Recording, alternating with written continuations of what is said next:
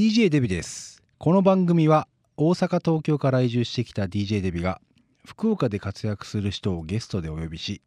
その人の成し得たこと Do だけにとどまらずその人自身の在り方や源泉 B まで探り紹介していきます。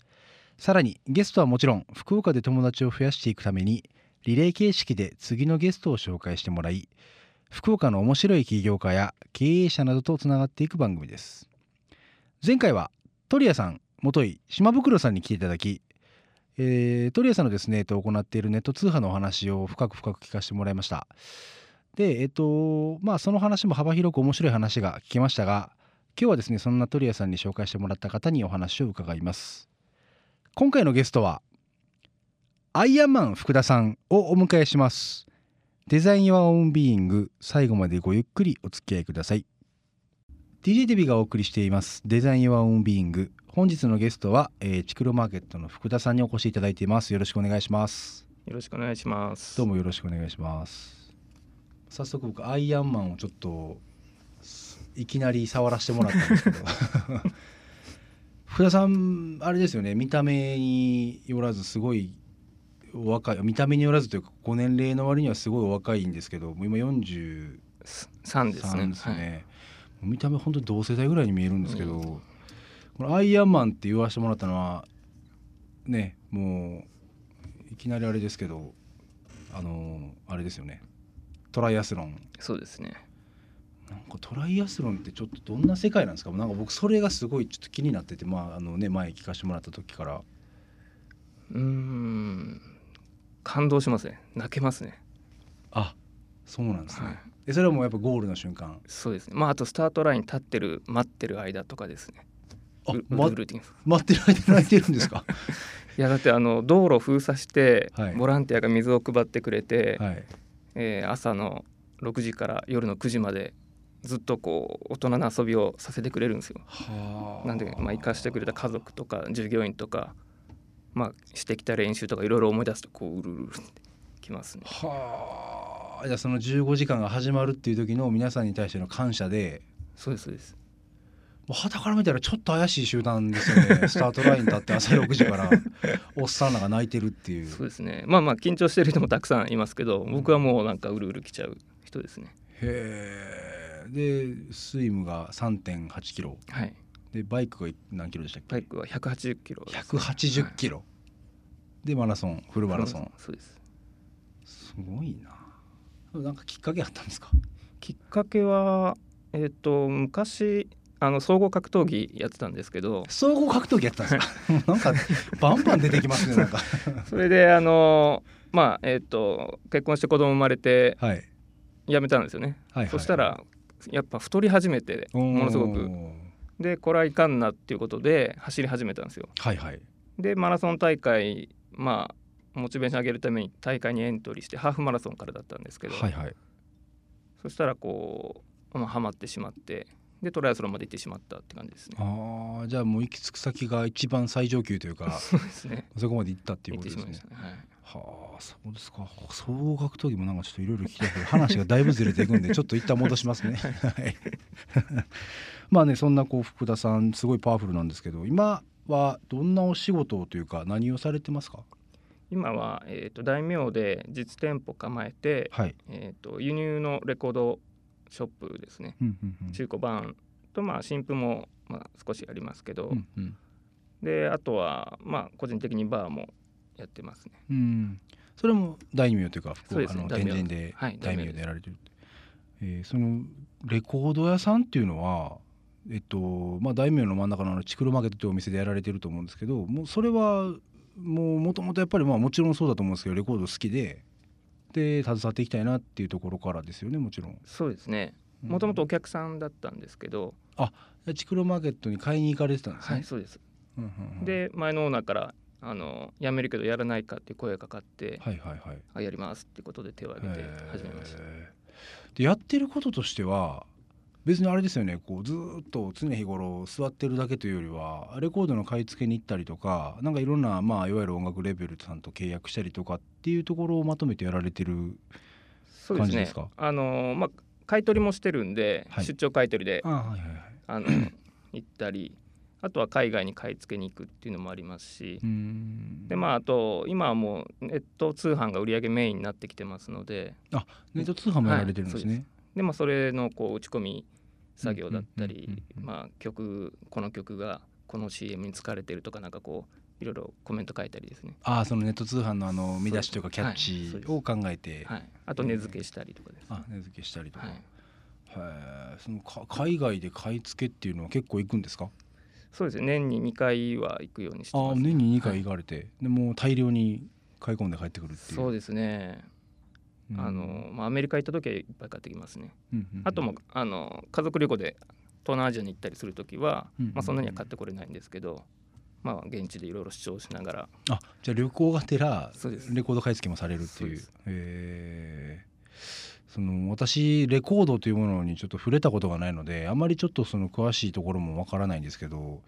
あ月大体どのぐらい売れていくものなんですか？レコードって。枚数がですか？枚数それ言っちゃうとなんか売り上げが バレる気がするんで。売り上げバレるとまずいまずいですかね。まずいですかね。ちょっとまああの伏せながらなんかこううん十枚百枚単位はやっぱり出ていくそうなんですよね。マニアが全国にいますんで。あと今最近はあの年配の人がこうジャズとかをもうリタイアした人たちがですね。またこう時間に鳥が持ててまたレコード買いに来たりみたいな。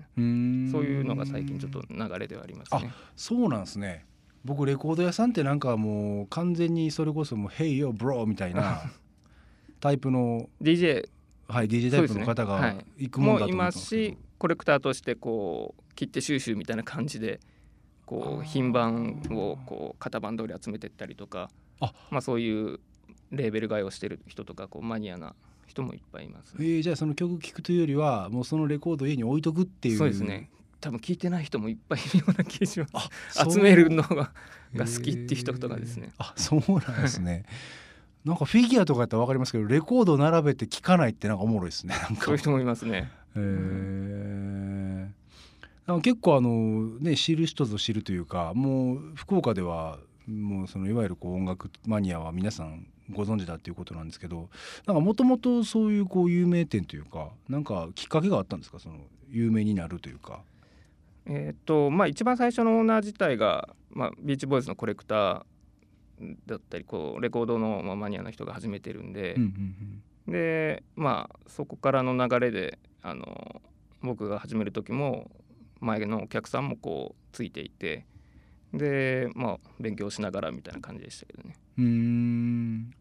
なんかきそれはやっぱりこう品揃えが良かったりとかなんかそういうところでどんどんどんどんこうお客さんが増えていったっていう。そうですね。あのー、まあ買い付けに直接行くお店っていうのは当時福岡なかったので、うんうんうん、まあそれでアメリカに行ってこうお客さんが探し欲しがってるものを買いに行ってっていうのがありましたね。じゃあもうそもそもそのお客さんのオーダーをヒアリングして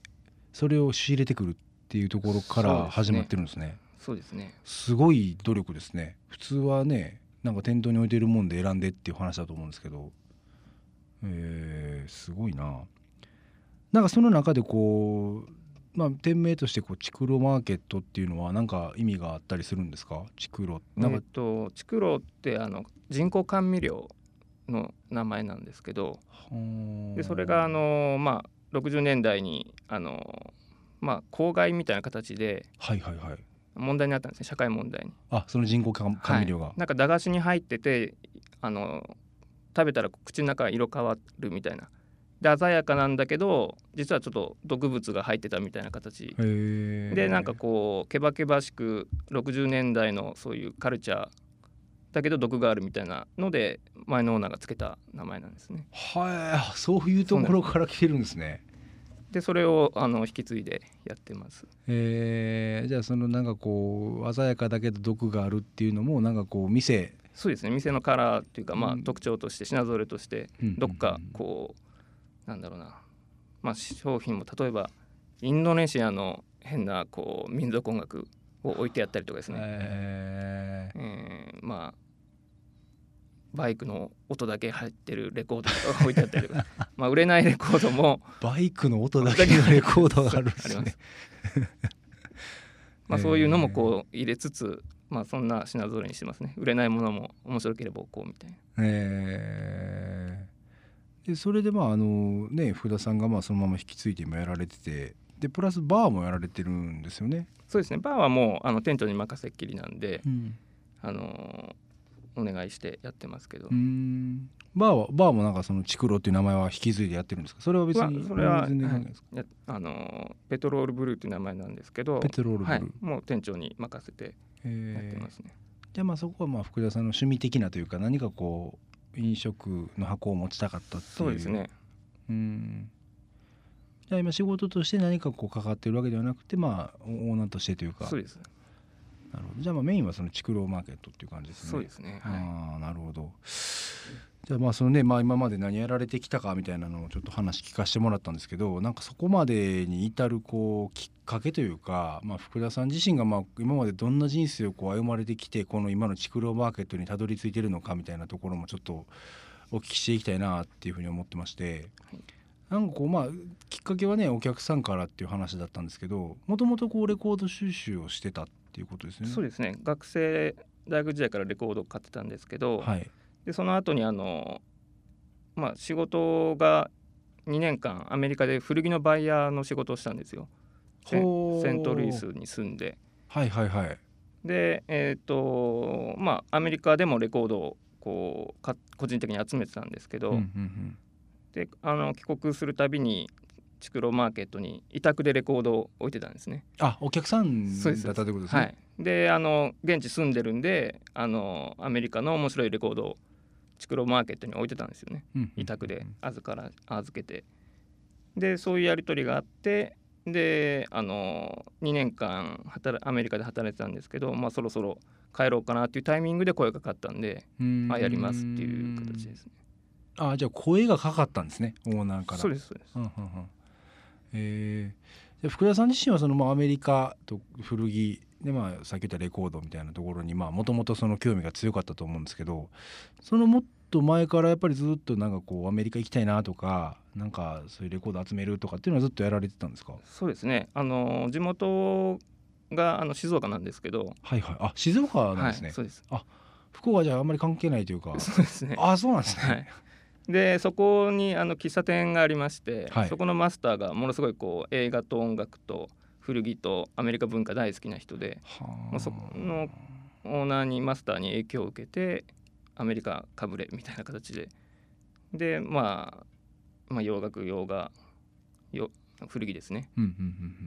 にこうのめり込んでいったって形ですね。へえあじゃあもうその喫茶店のマスターとの出会いがあそうです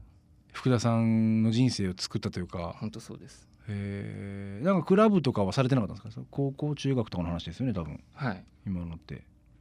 普通にやってましたけどね。あもうやってたけども、はい、そのアメリカ文化にのめり込んでって、はい、えー、そのマスターはその喫茶店喫茶店行く行って仲良くなってっていう感じなんですか？そうですね、えー、カウンター越しで話すようになって福田さんからこう話しかけて「これ何ですか?」そうですねかかってる曲を聴いたりとかからですねえー、そうなんかこう何に惹かれました？なんかそのこのアメリカ文化というかな何がこう福田さんの中でこれやって思ったのってなんかどどんなあれなのかなっていう。なんでしょうかね。まあでも60年代とか古いものだったんで現代のアメリカではなくてですねその時もあのモータウンの60年代の音楽がかかってるようなお店だったんでまあなんか古いもののがかっこいいみたいなそういうとこからですかね。古いものがかっこいい、はい。えー、それも昔からこうそういう発想やったんですか？古いものがかっこいいっていう。まあその時はそうですね。うん。でなんかそのアメリカにアメリカ文化に出会う前もなんか他なんかそのそれこそ古いものに対してこう憧れがあったとか。うんだから同じぐらいですかね。そこの、えー、喫茶店に行き始めてからですね、うん、あじゃあその以前は別にそういう特に何かこうハマったものとかはなくっていう感じですかね。まあ昔から凝り性っていう凝り性なとこはありましたけど、はい、えでそれでそのままじゃあ静岡の喫茶店で出会いえ大学はそのまま？大学がこっちだったんですよ。あそれもまた珍しいですね。静岡から福岡なかなかいないですよね。いないですよね、はい、え何かこう特別な専攻っていうか学科とかがあったとかそういうわけではなくてまあ行くとこがそこしかなかったぐらいな感じなんですけど。へえ福岡のじゃ大学来られてでそこでまだそのアメリカ文化にはやっぱりこうのめり込んでてっていう。そうですね。それで大学中に4回アメリカに行ったのかな？旅行で。個人で。でその行ってるうちの最後の2ヶ月があの知り合いが、えー、古着屋さんを始めるから2ヶ月住んで買いに行ってくれって言われて、うん、で大学4年の時に2ヶ月まるまるその人のアメリカ人だったんですけどその人の実家に住んであの日本に古着を集めて送るっていう仕事をしたんですよね。でそこで出会ったセントルイスだったんですけどそこで出会った日本人の古着屋さんの社長にまた卒業したらおいでよって言われてあ行きますみたいな形ででそのまま2年間就職もせず まあまあ就職って就職ですね。ね、はい、日本ではだから働いてないんで、まあ今もお店やってますけど遠回りしたのかどうか分かんないんですけど、こう人のもとでちょっと働こう日本と、うん、日本の社会として働いたことがないまま始めちゃったって感じです。なるほどなんかそこ怖さとかなかったですか？アメリカ行って働いて。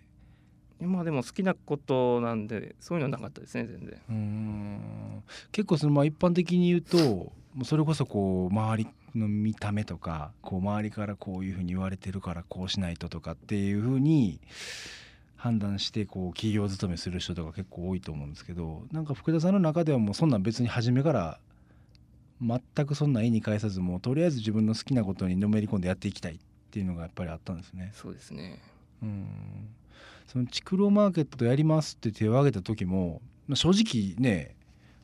あの自分でやっていくって何もわからないままやっていくっていうところっておそらくなんか怖さとかあるんじゃないかなと思ったりもするんですけど。それがあの2年間住んでた時が、古着の買い付けで日本に送るっていう仕事だったんですけど、はいはい、まあ、安くで仕入れて高くで売れるっていうのをずっと見に仕事しながら分かってたんで、はいはいはいはい。まあ、日本との価格差ですね。でレコードも大いに価格差があったのでこれはアメリカに住んで安くで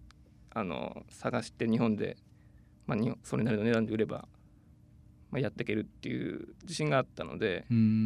それはまああの住んでる時にそう思いましたねやるならやり、レコードしたいなっていうのが。へえあもうじゃあもともとその商売の実感値っていうのはあったわけですね。そうですね。はい。うんなんかこう進めていく上で何でしょうこうもっとこういうことしていきたいなとかなんかもっと面白い仕掛けしていきたいなとかっていうの今あったりするんですか何か？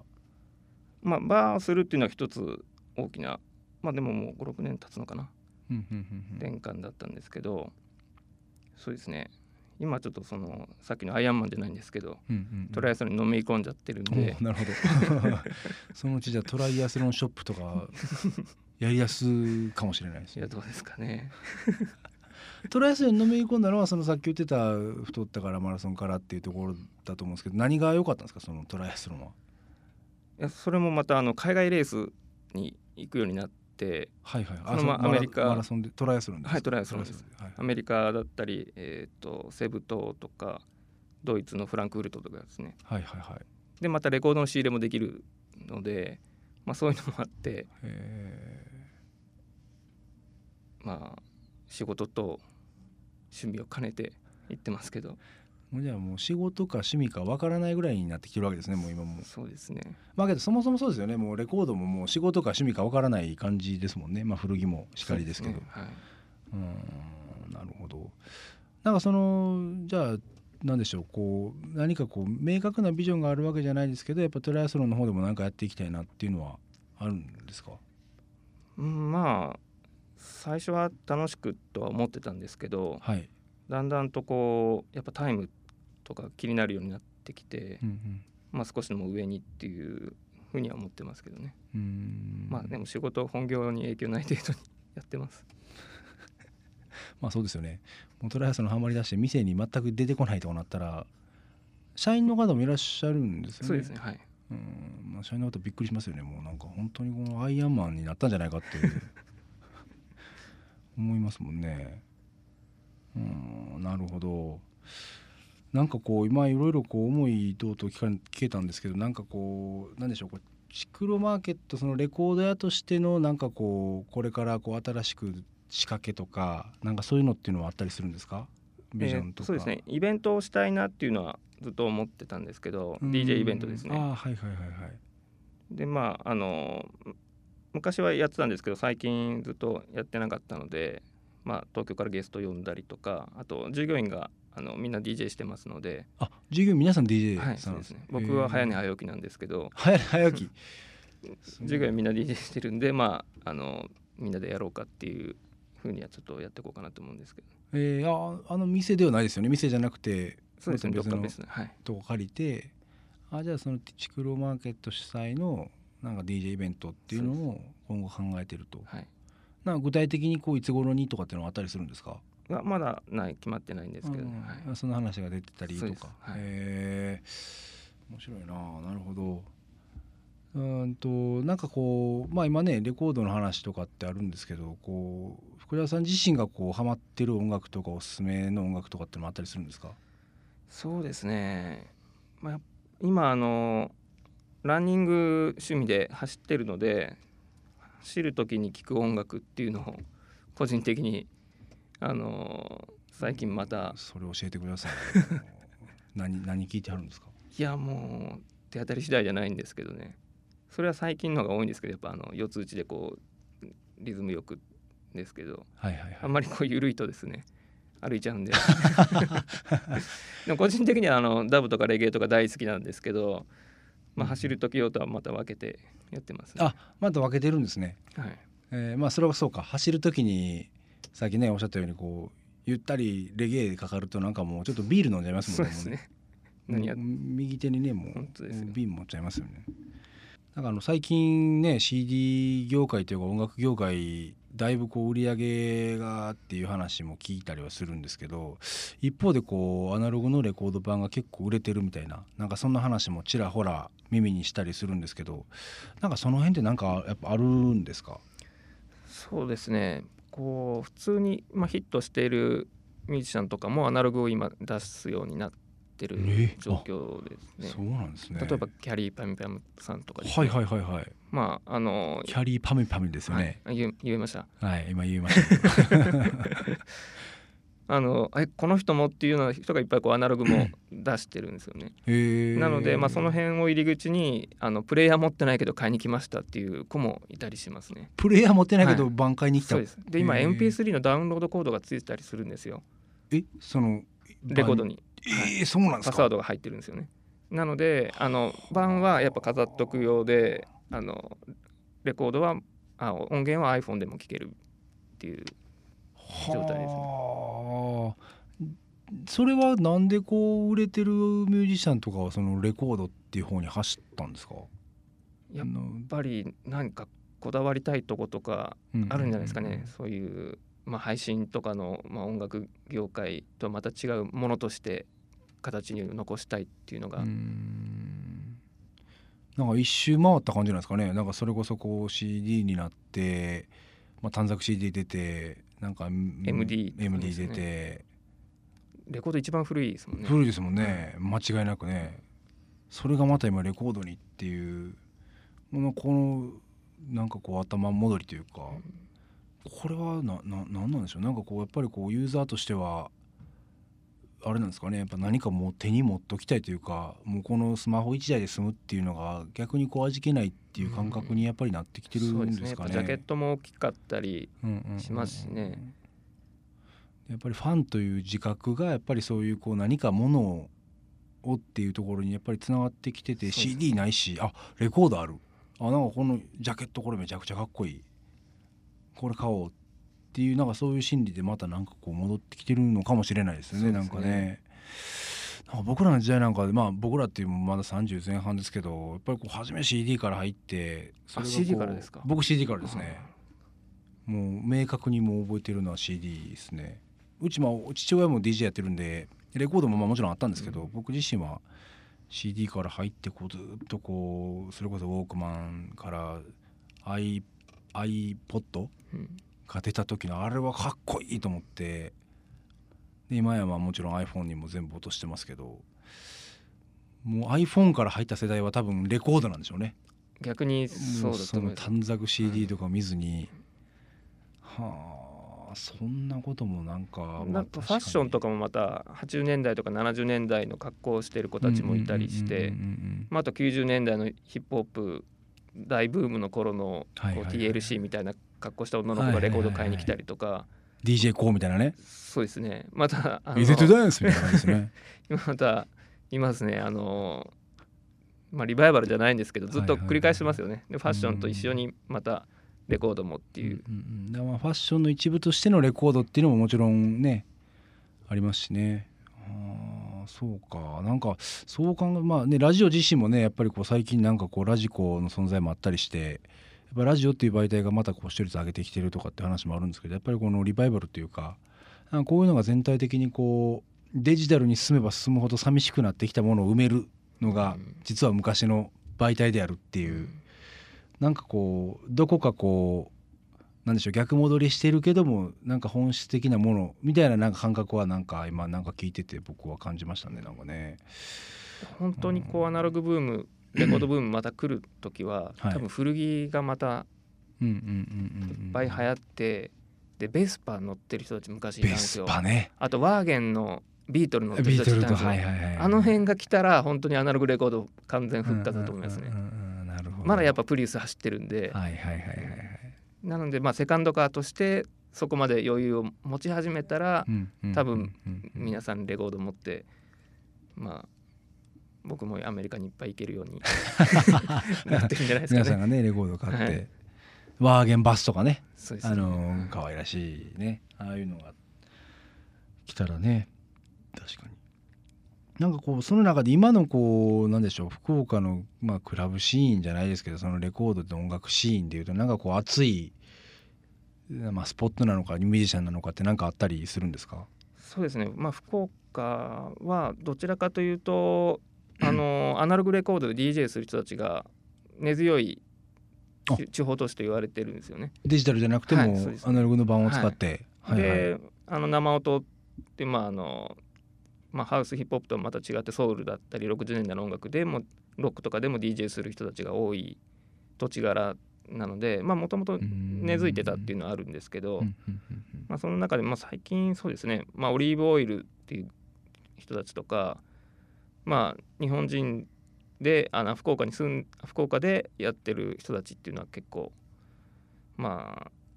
東京でも人気があったりっていうのはありますね。オリーブオイル、はい、さんっていうのはミュージシャンですか？すね、えー、何系の？まあヒップホップですかね。うん、なんか体に良さそうな感じしますけどね、オリーブオイルさんってなんかこう。うん、えもうじゃあそのオリーブオイルさんを福岡ベースにしながら東京とか全国区でも結構今長じゃ知れ渡ってきてっていう。う、ね、えー、ヒップホップがどどの辺がいいんですか？なんかその注目できそうなポイントというか。そうですね。あのー、やっぱトラックがめちゃめちゃかっこいいんであの、まあ、中毒性があるというかですね。うん。それなんかリズム感というか。そうですね、うん、独特でこう日本人離れしてるような、はい、うん。オリーブオイルさんちょっと買ってみましょうかね。なんかね 僕まあとはいえ持ってないんですけど MP3 のあれもありますもんね。あそうですね。書いてるんでちょっと一回じゃあ注目してみよう。なるほど。なんかこういろいろ聞かせてもらいまして。まああの福田さん自身がまあ本当にこうね趣味からもう仕事にしていくっていうところがもうずっとこう続いてなんかそれがずっとこう人生今まあ30年ぐらいですかね。もう多分走ってきててでもうなんかそれはそれでずっと楽しみながら趣味も楽しんで人生楽しんでみたいな風になんかちょっと今聞こえてきたなと思ってましてやっぱりなんかこうなんでしょう迷いなくというかなんかずっとこう我が道を進んできたなっていうなんかそんな感じをなんか感じましたね。はい、じゃあ、えっとね、そういうふうにこう福田さんの、ね、こう人生を今こうちょっと聞いてきましたけども続いてのですね「えっと、フーガムアイ」のコーナーで、えっと、福田さん自身は何者かっていうのを聞いていきたいと思います。はいということで最後にですねとこの番組であのゲストの皆様に毎回お願いしています自分は何者であるかっていうのをお伺いしていきたいと思います。私がですねこう合図を送らせてもらうのでその合図の後にお答えください。大丈夫ですか？はい。はい。それではいきます。福田剛とはパン。Digging your own way. はい。ディギン掘るっていうことですよね。そうですね。あなた自身の道を掘ります。掘っていきます。はい。これはこうどういう意味合いでつけられたんですか？まああの、はい、まあ、タイトルが「デザイン・ユア・オン・ビーン」っていうはい、あなたのあり方を描きましょうですね。はい、はい、まああのレコードだったり趣味だったり、うん、まあ自分で、えー、好きな道を掘り続けようと、うん、追求し続けようと。まあその辺からですね。でもまあ確かに今までのお話を聞いているともうずっとやっぱアメリカ文化に馴染んでというかねハマって古着からレコードからまあ、今もバーまでして DJ イベントまでってもう本当にディディックしてる感じですもんね。その自分の道っていうのを。なんかこれから先こうディックしていきたいものでいうとやっぱりアイアンマンですか？アイアンマンちょっとちょっともうちょっと本気でやろうかなと。もうちょっとディックしていくんですねどこももうなんかアースマラソンとかそのちそうですよもうなんかもうレコード買いながらもマラソンするみたいな世界中でなるほど。なんかまあ確かに本当にけどまあね皆さんって皆さんというかまあ一般的にやっぱりこう自分の道をこう掘り続けるってなかなかやっぱりやろうと思ってもできないとかまあ自分でやっぱりそれも決めちゃってると思うんですけど、まあ、親の期待とかやっぱり大学出たしとかだからそんなところからそのディックできない人たちって結構いると思うんですけど今の福田さんのお話も含めて今のディッ Digging Your Own Way っていう話も含めてなんかこうすごいなんかその辺は僕自身も考えさせられたなっていうふうになんか思いました。はい、ということであまあ、DJ デビが、えー、ナビゲートしてきましたデザイン・ヨア・ウン・ビーイングなんですが毎回ですねゲストの方から次のゲストをご紹介いただいてまして今回福田さんからご紹介いただける方は、えっと、どんな方ですか？えー、っと